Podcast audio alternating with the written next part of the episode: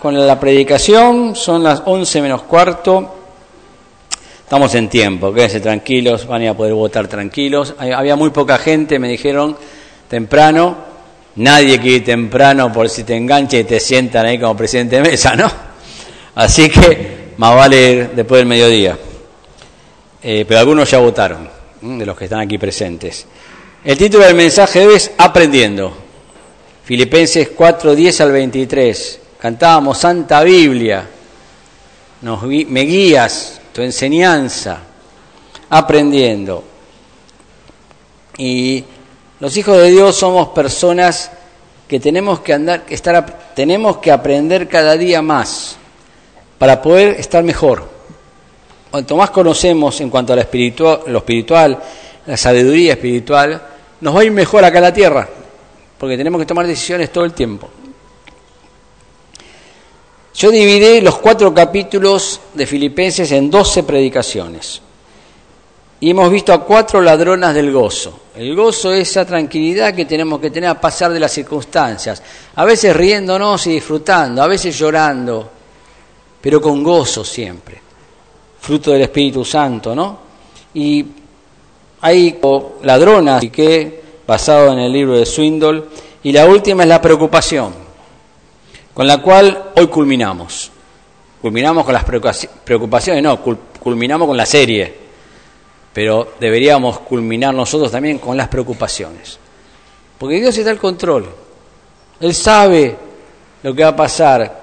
Yo siempre digo que cuando mis hijos eran pequeños, nunca se preocuparon por si iba a haber comida, no iba a haber comida, iban a estar vestidos, no iban a estar vestidos Estaban tranquilos, a pesar de que quizá ellos sabían que las circunstancias no, no daban para, para otra cosa. Otro día Micaela me, hacía acordar que ellos fueron siempre al colegio y nunca te llevaban nada para comprar para el recreo, porque si compraban para el correo no almorzaban. Entonces, eh, que una chica, ahora de grande, charlando, ella le comentaba como una anécdota, y que la chica, le, la, amiga, la compañera de trabajo le dijo, pero ustedes no se revelaban, no le decían a sus padres, bueno, pero dame. Y Miki le dijo, sabíamos que no había. ¿Qué te vas a revelar? ¿No? Pero sabían que comida en casa había. Y a veces la vida cristiana es similar, ¿no? No tenemos todo lo que quisiéramos, pero sabemos que papá Dios si papá humano proveía, a pesar de que no podía tener todos los requisitos, Dios, que es dueño del universo, ¿cómo no va a tener para darnos todo lo que necesitamos? Y a veces nos da algo que, deseamos, pero no está obligado. Preocuparnos es natural y necesitamos aprender a despreocuparnos. No sé si vieron noticieros, todos están pensando en el 15 de noviembre, ¿qué va a pasar mañana? todos los noticieros. ¿Qué va a pasar con el dólar? Está a 200 pesos, abrirá 300 mañana. Va a haber devaluación. ¿La inflación a cuánto se va a ir? ¿Va a seguir Albertito sentado ahí? ¿Va a hacer algo? ¿Qué va a hacer Cristina? ¿Qué va a hacer la oposición? Están todos locos. Los empresarios, los sindicatos, marcha de esto, marcha de lo otro, piquete de aquel, piquete de lo otro. Están todos preocupados en la Argentina. Nosotros no tenemos que entrar en esa vorágine. Pase lo que pase mañana, Dios sigue siendo el eterno e inmutable. ¿Eh? Sostuvo 40 años en el desierto de Israel. Los zapatos no se gastaban. 40 años caminando. ¿Qué serían? Nike. Eran buenas. Buenas zapatillas tenían. ¿Eh? Vamos a ver tres cosas que necesitamos saber y si no las sabemos, debemos aprenderlas para vivir mejor. La primera, aprendiendo a contentarse. No sé cuál es tu situación, pero tenés que contentarte. Sea cual sea, ¿eh? algunos están mejor, otros están peor, pero todos tienen que estar contentándose. Versículo 10, Filipenses 4, dice, en gran manera me gocé en el Señor de que ya al fin habéis revivido vuestro cuidado de mí, de lo cual también estaba solícitos, pero os faltaba la oportunidad. Ellos querían ayudar a Pablo, pero no tenían la oportunidad cómo hacerlo. Pablo les agradece por el interés que ellos demostraron por su vida y su ministerio, buscando de alguna forma hacerle llegar sus ofrendas para ayudarlo en sus necesidades. No existían los cajeros automáticos ni las transferencias bancarias y hacía falta que alguien de confianza llevara personalmente el dinero. Y es lindo que haya gente de confianza.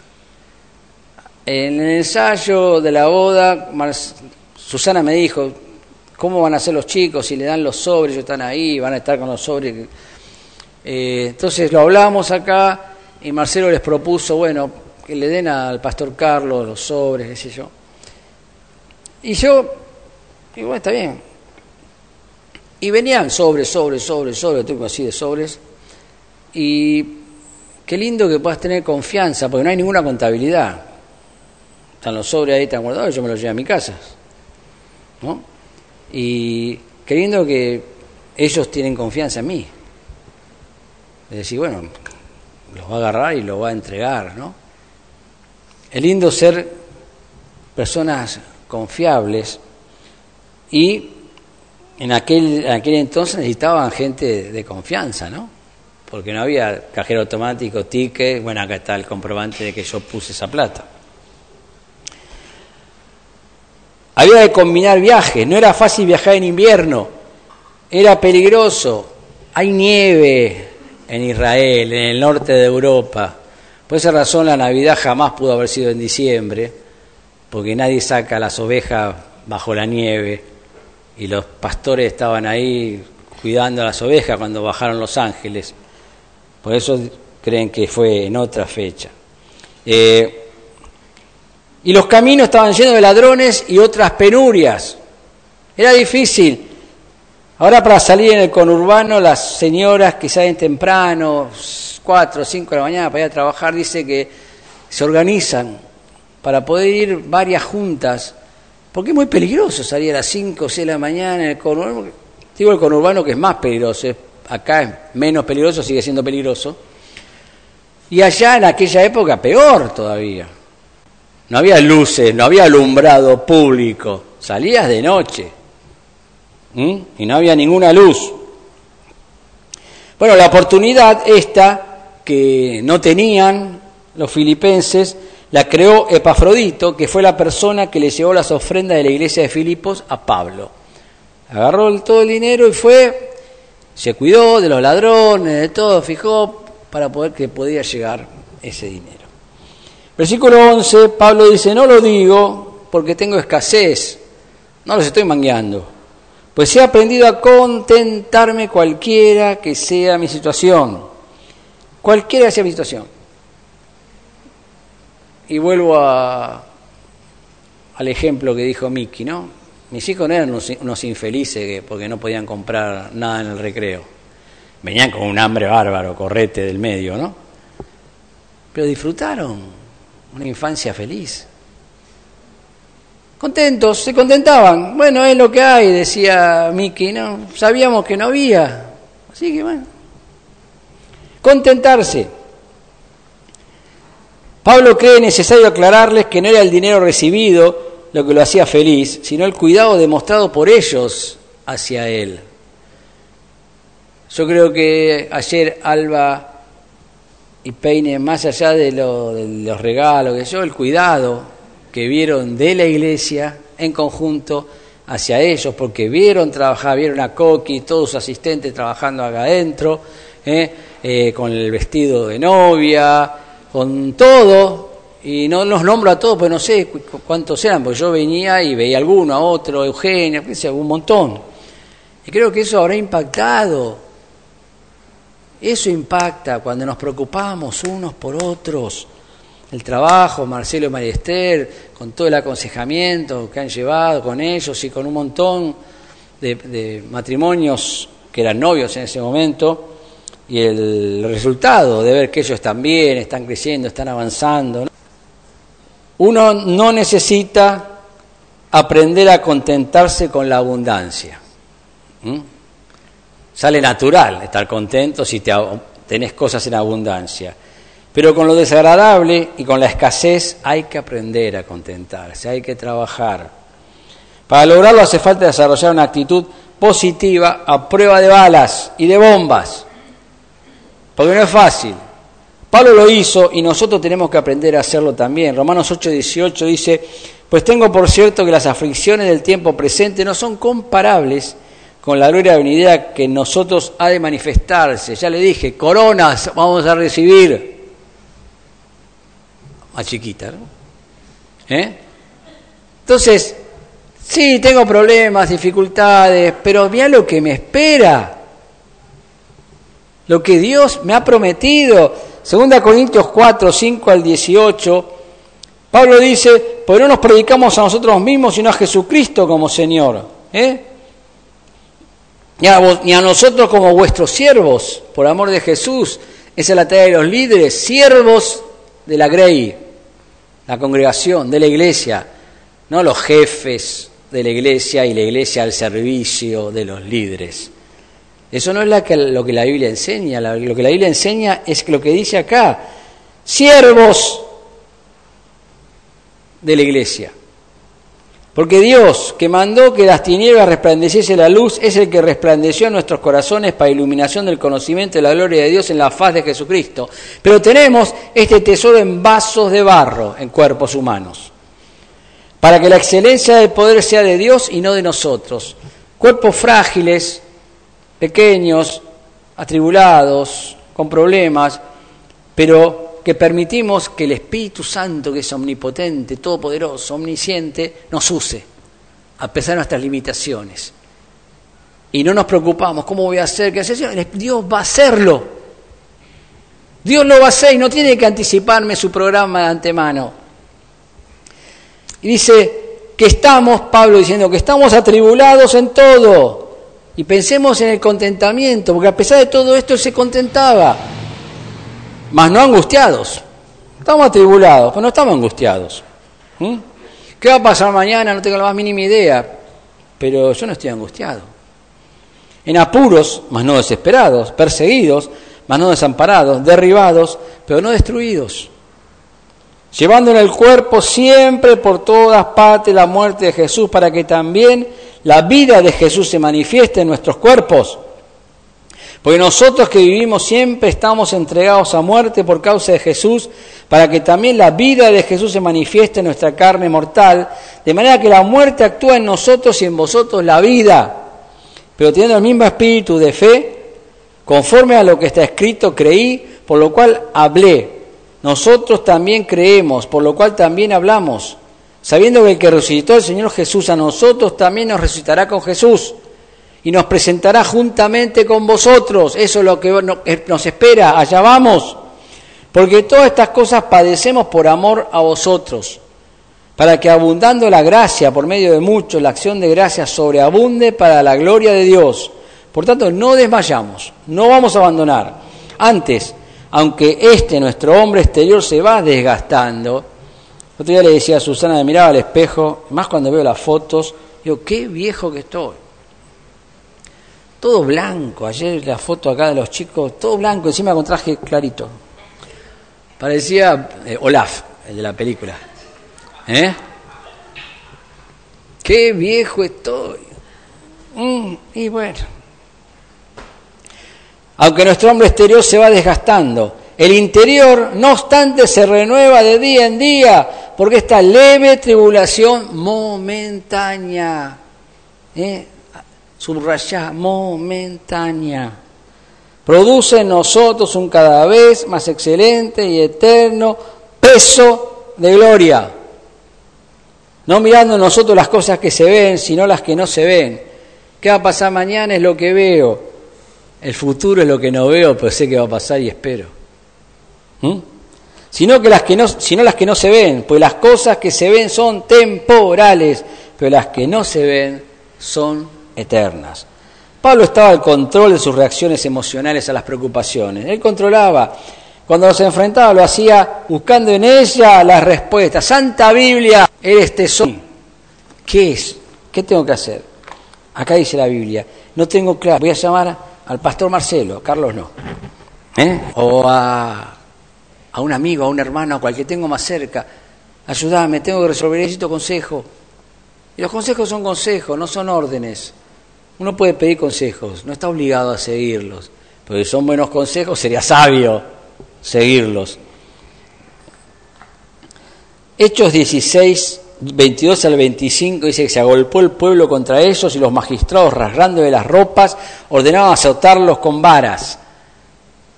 ¿Sabes lo que es que te peguen con palos en la espalda? No tengo la más mínima idea. Yo me, lastimo un poquito el dedo, te, ah, con la, sacame esta espinita, Susana, estoy ahí llorando. Y ella ahí, no tenés nada. con varas. Y después de haberlos aceptado mucho, los echaban en la cárcel, no los llevaban al hospital. Mandando al carcelero que los guardase con seguridad, el cual recibió este mandato, los metió en el calabozo más del fondo, más adentro. Y les aseguró los pies en el cepo, encepados, encarcelados, con las espaldas ensangrentadas. No estaba para estar contento, ¿no? ¿Qué haríamos nosotros? ¿Qué haría yo? ¿Sabes qué hicieron ellos? A medianoche, orando, Pablo y Silas cantaban himnos a Dios y los presos los oían. Testimonio que está. Los presos no estaban escuchando a tipos quejándose, llorando. Himnos a Dios. Y los que lo escuchaban decían, ¿quién es este de estas personas? Que a pesar de lo que les oran, no se quejan. ¿Cuántos de esos presos habrán dientes? Pues ese testimonio de no permitir que las preocupaciones, las situaciones, las adversidades, nos desanimen. ¿Cuántas personas durante esta pandemia abandonaron las iglesias? En la nuestra y en otras. Porque, oh, ¿qué pasó?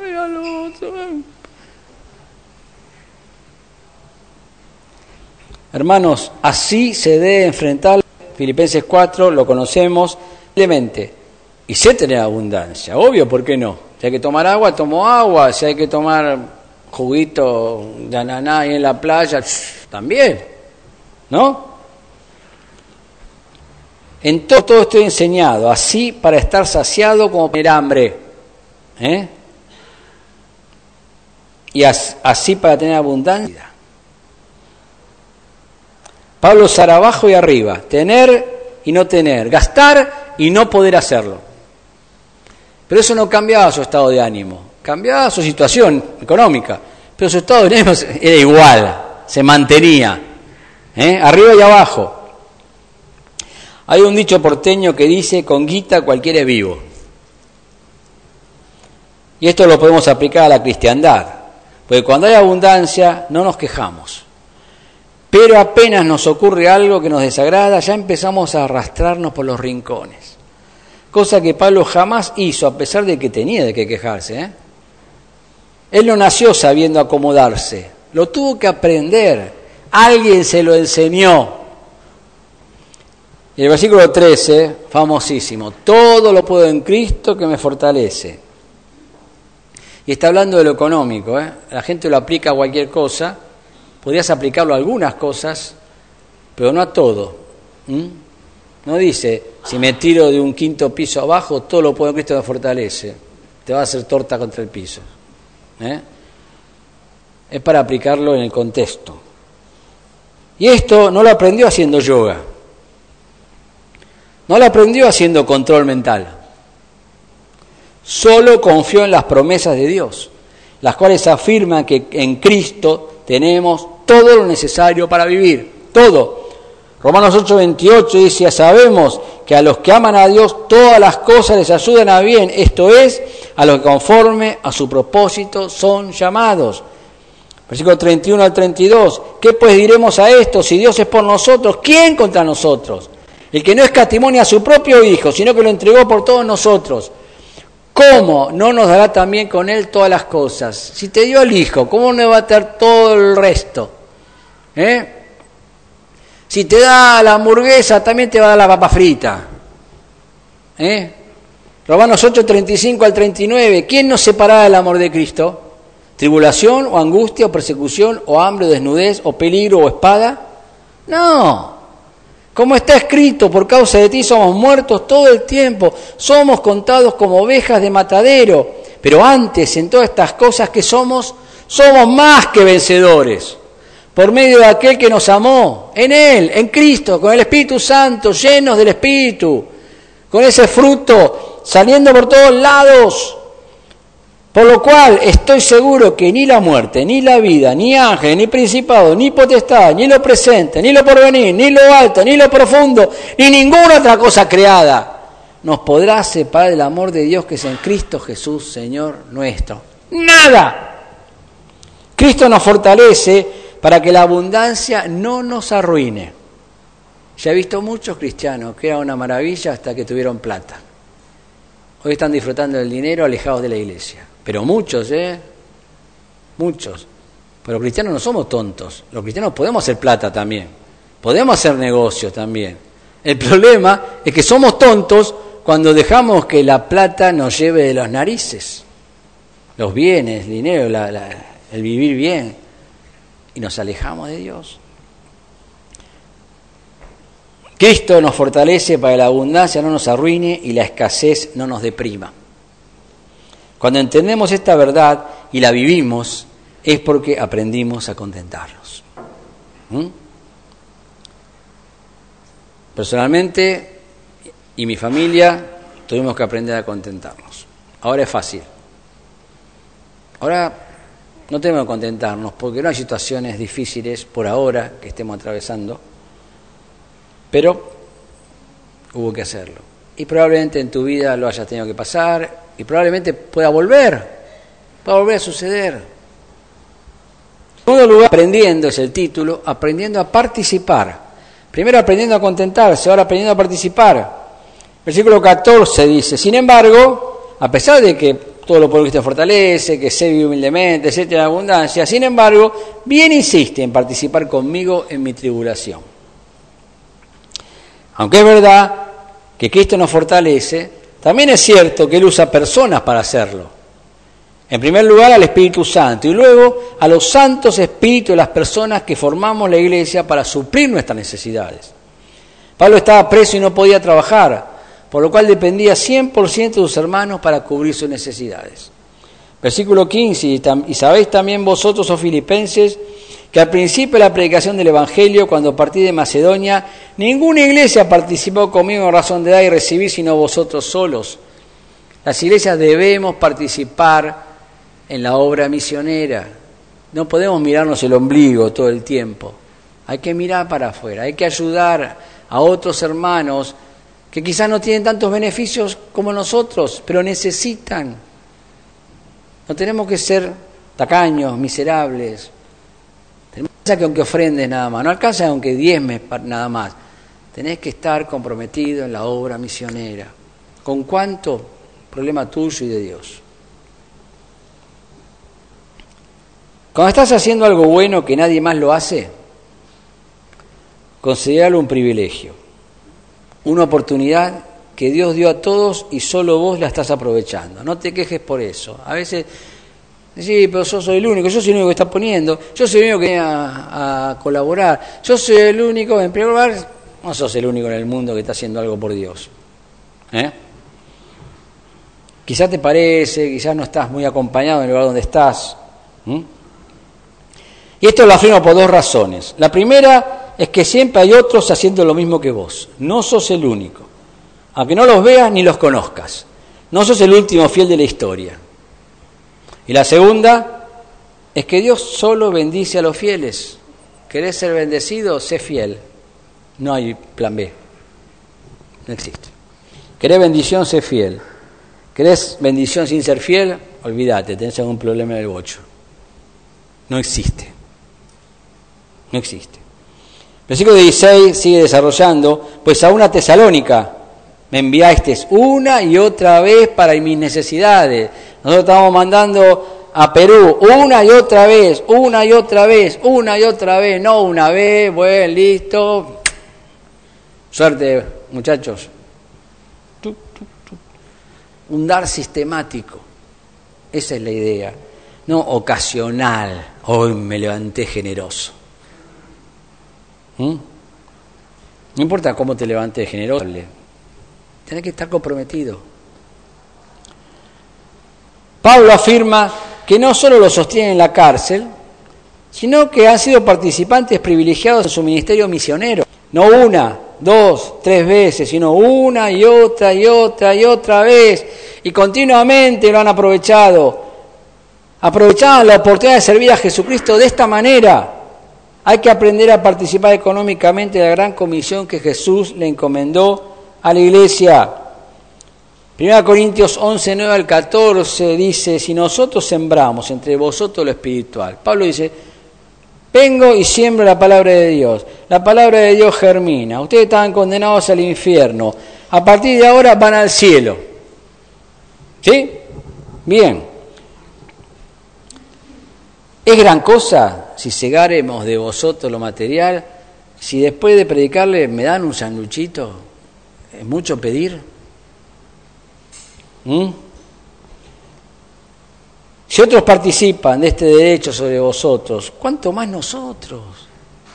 Pero no hemos usado este derecho, sino que lo soportamos todo por no poner ningún obstáculo al Evangelio de Cristo. Él está escribiendo a los corintios que lo criticaban, le daban con un caño. Entonces dijo, no voy a, usar este, este derecho para que no agreguen más leña al fuego de las, de las murmuraciones, de las mentiras, porque era algo que permitía en otras iglesias, porque es normal que, que los que los pastores, los misioneros vivan de su trabajo, que es ser pastor, ser misionero.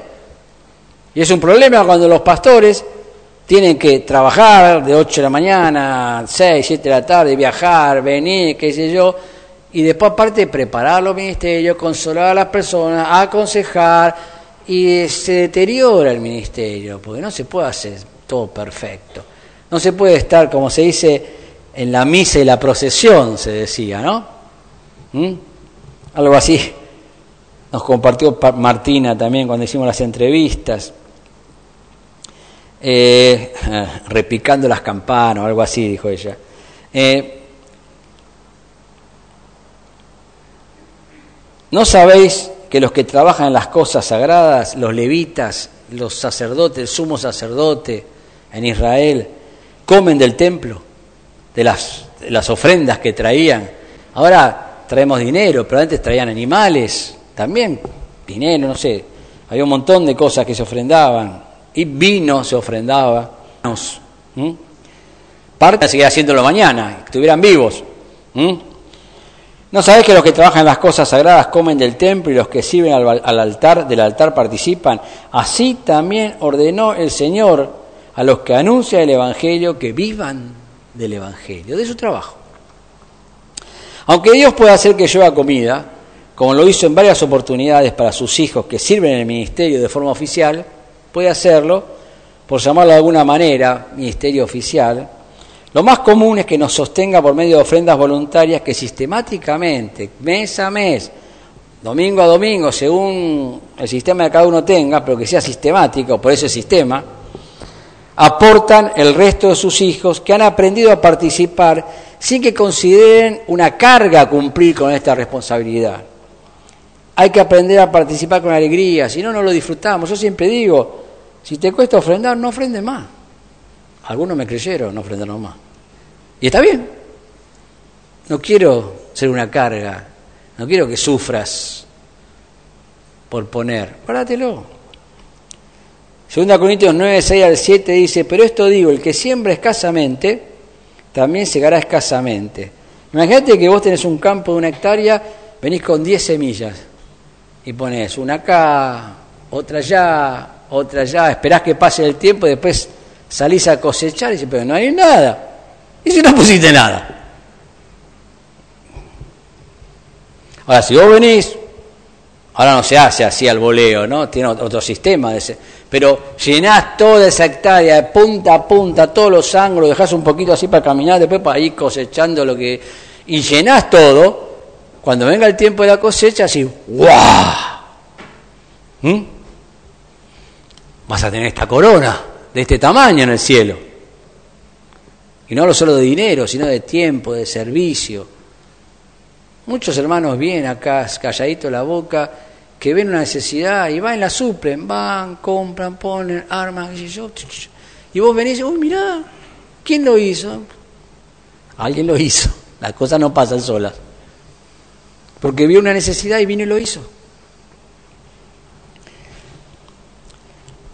Cada uno es como propuso en su corazón, no con tristeza ni por necesidad, porque Dios ama al dador alegre. ¿Mm? Versículo 17, Filipenses 4, no es que busque dádivas, ¿eh? aclaremos los tantos, sino que busco fruto que abunde en vuestra cuenta. Nosotros tenemos una cuenta en el cielo. Esto no es literal, pero estoy tomando el ejemplo de Pablo. Dice, usted tiene una cuenta, una caja de ahorro celestial, no sé, llamala como quieras en la cual nosotros hacemos inversiones. Criptomonedas, no, cristomonedas. Y minamos ahí. ¿Y sabes qué? Nunca se devalúa, nunca baja la cristomoneda. Pablo fue un corredor de bolsa espiritual que asesoraba a las iglesias en sus inversiones. Y no confundamos ofrendas con limosnas. Eso es católico, las limosnas. La limosna es dinero que se da a los pobres, mendigos, etc. A cambio de nada. Y está, no está mal, está bien. Es una dádiva del sobrante, dar lo que sobra. Ofrendas es distinto, es inversión celestial sacrificada con ganancia garantizada. Cuando ofrendamos, damos de lo que no nos sobra por lo menos en las iglesias, por lo menos en nuestra iglesia, en las iglesias hay iglesias de clase mucho más baja, eh, no hay nada, eh, estamos viendo para buscar nuevos misioneros y me han mandado videos y cosas. Hermanos que están levantando una iglesia, porque va a la ventana,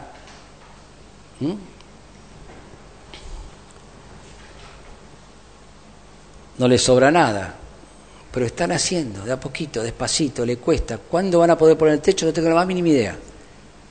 ¿Cuándo van a poder estar allí con baños, con todo, como, tenemos nosotros?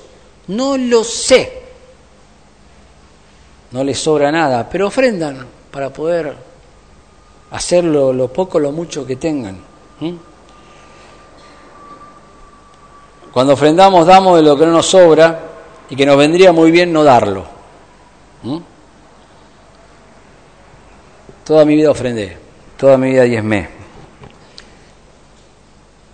No le daba dinero a mis hijos para el recreo en el colegio, pero los domingos yo ponía mi diezmo en la iglesia.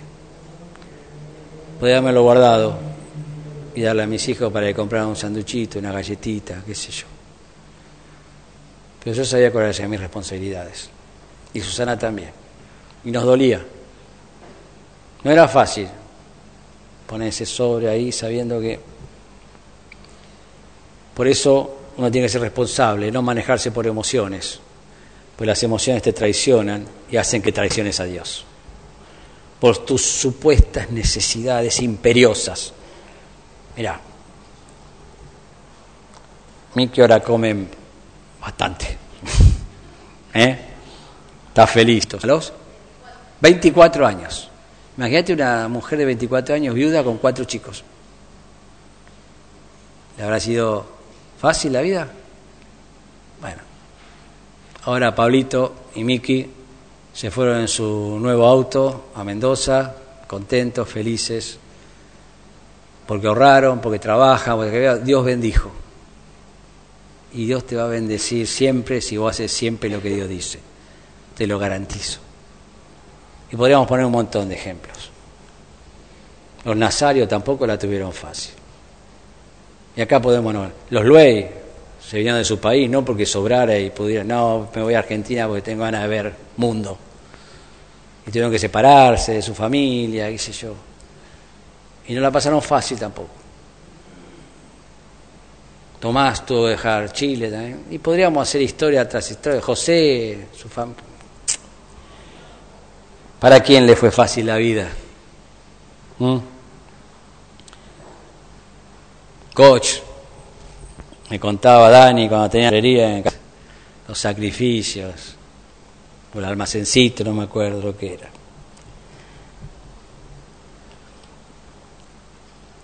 Hermanos,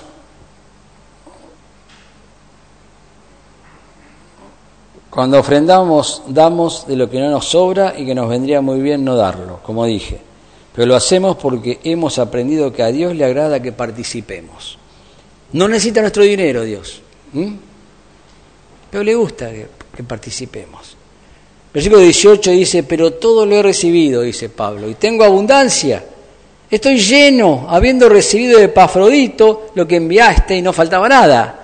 Olor fragante, sacrificio acepto, agradable a Dios. Epafrodito fue fiel en el manejo de las ofrendas, no se quedó con ningún vuelto, no cobró comisión, no sacó de la bolsa para los viáticos y habrá ofrendado él también. En Cristo Jesús. O sea, Dios te va a suplir lo que te falte conforme a sus riquezas. ¿Tendrá Dios Dicen que hay un asteroide, una piedra por ahí dando vuelta, pues, que tiene más oro y metales preciosos, esa piedra, no sé cuánto mide, más que toda la fortuna que pueda haber junta en toda todo el planeta Tierra. Si cayera eso, ya veo, ¿qué vas a minar criptomonedas? Van a ir ahí a darle a la piedrita.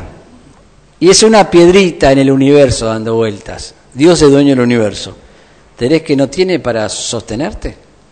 Lo después. No nos preocupemos.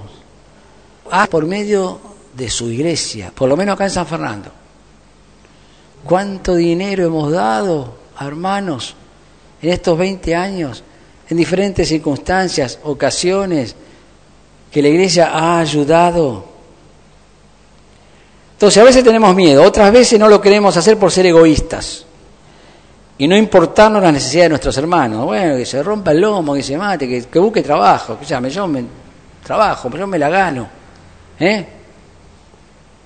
Que, él haga lo mismo. Tenemos que sacarnos eso del corazón. De la cabeza el miedo de que no nos alcance y del corazón ese egoísmo que nos anula Versículo 20 dice, terminando esta parte, al Dios y Padre nuestro sea gloria por los siglos de los siglos. Amén. La participación económica generosa del pueblo de Dios, no la miserable, a su obra le da la gloria a Dios que Él se merece. Tomemos el ejemplo de los filipenses para buscar la forma de participar una y otra vez supliendo necesidades de líderes, pastores y misioneros y hermanos en general. Y el tercer punto de este mensaje aprendiendo a devolver. Estamos aprendiendo, recuerden el título, el primero era aprendiendo a contentarse. El segundo, aprendiendo a participar. Y el segundo, aprendiendo a devolver. Versículo 21 al 23 dice, saludad a todos los santos en Cristo Jesús, los hermanos que están conmigo saludan, todos los santos os saludan, especialmente los de la casa de César. La gracia de nuestro Señor Jesucristo sea con todos vosotros. Amén. Y en la vida no solamente damos, sino que muchas veces recibimos de otros. Recibimos afecto, instrucción, cosas, dinero, consejos, regalos, compañía y tantas otras cosas que nos enriquecen. Ayer Alba y Pene recibieron tantas cosas de la iglesia. forma sencilla de retribuirlos a esos hermanos es a través de algo tan simple como un saludo demostrándoles que no los hemos olvidado. Un mail, un mensaje de texto, un llamado telefónico, una visita, cualquier forma que se nos ocurra hacerlos sentir queridos. A veces hace falta aprender a devolver. Somos medio brutos, porque no nos sale naturalmente. Entonces, si es necesario, aprendamos.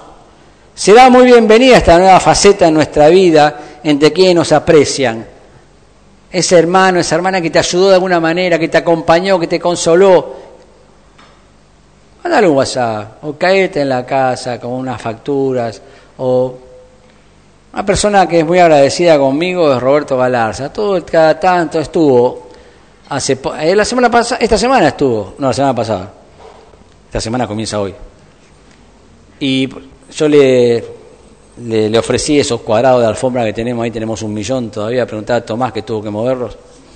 Me dice, ¿tenés algunos? Llévate todo lo que quieras. Vení. Vino, se llevó 120, bajó así un poquito la pilita. Quedan dos pilas más así. Si necesitan alfombrar su, su casa, Germán se llevó también. Llévense todo lo que quieran de arriba, ¿eh? porque va a sobrar para lo que nos falta hacer, dos cuartitos nos falta pegar. ¿eh? Y yo, Roberto, le mando un WhatsApp, Roberto, ¿sabes que no me prende el horno? No me contesta por WhatsApp, me toca el timbre. ¿En serio? Preguntaba a Susana. Y me arregla el horno y se va, ¿cuánto es? No, no, no, ¿cómo? No? Viene con la termocupla, todo. Chao. Ojo, le doy una ofrenda, no es que diga, ah, bueno, gracias. Si no, no vuelve más. El termotanque es lo mismo. Che, estamos con frío, no nos podemos bañar, qué sé yo. Se vino el domingo, tuvo el culto el domingo a la mañana, al mediodía estaba en casa, me arregló el termotanque y se fue a tener el culto la noche. A Padua, no acá la vuelta. Y yo siempre estoy agradeciéndole a mí, nos ayudamos mutuamente. Y tengo otros también acá, no, quiero nombrarlos de acá porque se van a poner celosos uno de otro, pero lo nombro a él porque es visitante. Eh, conclusión. Un termómetro y un termostato son dos aparatos distintos que miden la temperatura. Y la diferencia entre ellos es que uno es activo y el otro es pasivo. El termómetro solo registra la temperatura del ambiente sin modificarla. Pero la función del termostato es cambiar la temperatura que registra si hace falta, ¿no? Con los aire acondicionados, en los autos hay. Los cristianos somos similares, algunos solo registran lo que pasa, pero otros lo modifican a su favor o a favor de otros. Pablo fue una persona que no permitió que lo que le pasara sea bueno o malo, le impidiera alcanzar su objetivo. Él seguía adelante, él transformaba lo que le sucedía de tal manera que no fuera un impedimento para nada. Él no dejó que ninguna circunstancia, persona, cosa o preocupación le robar el gozo. Como aplicación, esto es algo que debemos aprender para imponernos sobre las adversidades y aún poder divertirnos a pesar de ellas. Mantenernos el gozo y en lo posible la alegría. También recordemos que la obra de Dios aún necesita obreros dignamente sostenidos por sus iglesias. Participemos de este privilegio. No nos olvidemos de los misioneros. Aprovechemos la oportunidad que Dios nos da en esta área, a cada uno en particular, con lo que puedas. Podés 10 pesos, son bienvenidos. Podés 10 mil pesos, son tan bienvenidos como los 10 pesos. Pues Dios no discrimina por cantidad, sino por corazón. Quizá el que dio 10 pesos tiene mejor corazón y le dio lo que le de lo que dio de lo que le escasea. El que dio 10 mil dio de lo que le sobraba o para pagar menos ganancias. Conclusión final de la carta, pueden venir los, al final los, los instrumentos. Dios nos manda a mantener una actitud constante de gozo sin importar las influencias externas que constantemente intentan desanimarnos. Cada uno de nosotros vive aprisionado por sus circunstancias y deberá, independientemente de que sean de las circunstancias. Ayer, Alba Peine te va a traer problemas en tu matrimonio. Peine, Alba, te va a traer problemas. No va a ser fácil. Acá está todo bien, todo fiesta, eh, fotito. Pero esto mañana ya es diferente. ¿Mm? Y tenemos que mantener el gozo. Y más en los matrimonios si queremos mantener el matrimonio. Constantemente las personas nos van a defraudar y las deberemos perdonar si queremos evitar amargarnos ahogando el, gozo del Espíritu. Siempre habrá otros que tengan cosas que nosotros jamás podremos tener o que no están a nuestro alcance por el momento. Y en nuestros corazones solo hay lugar para la envidia o el contentamiento. No pueden convivir los dos. O sos envidioso o sos una persona que se contenta. Yo no lo tengo y lo tiene el hermano, bien por él. Y cuando se va el, hermano con su Pablo, con su camionetita nueva, y yo estoy esperando el colectivo, los saludo y digo gracias Dios que ellos pueden tener eso. Y gracias a Dios porque yo tengo para cargar la sube. pero de verdad, ¿eh? contentos, ¿no? Con, sí, Señor, gracias. Sí. Disfrutando los beneficios de nuestros hermanos. Y ni hablar de las preocupaciones, viviendo en este hermoso y previsible país, con todas sus instituciones trabajando mancomunadamente por el bienestar de sus habitantes, que mañana, ¿no me creen? Escúchenlo mañana, porque ese va a ser el mensaje. Está todo genial. Todos nos amamos. Fotito, todos amigos. Y como siempre digo, en 10 años hablamos. El apóstol Pablo tuvo que tomar la decisión de mantener el gozo en cualquier circunstancia. Y esto definió su vida y su ministerio, haciendo él el hombre que conocemos. Espero que esta serie de mensajes sobre esta pequeña carta nos haya servido para mejorar nuestra calidad de vida cristiana. Que Dios les bendiga, hermanos.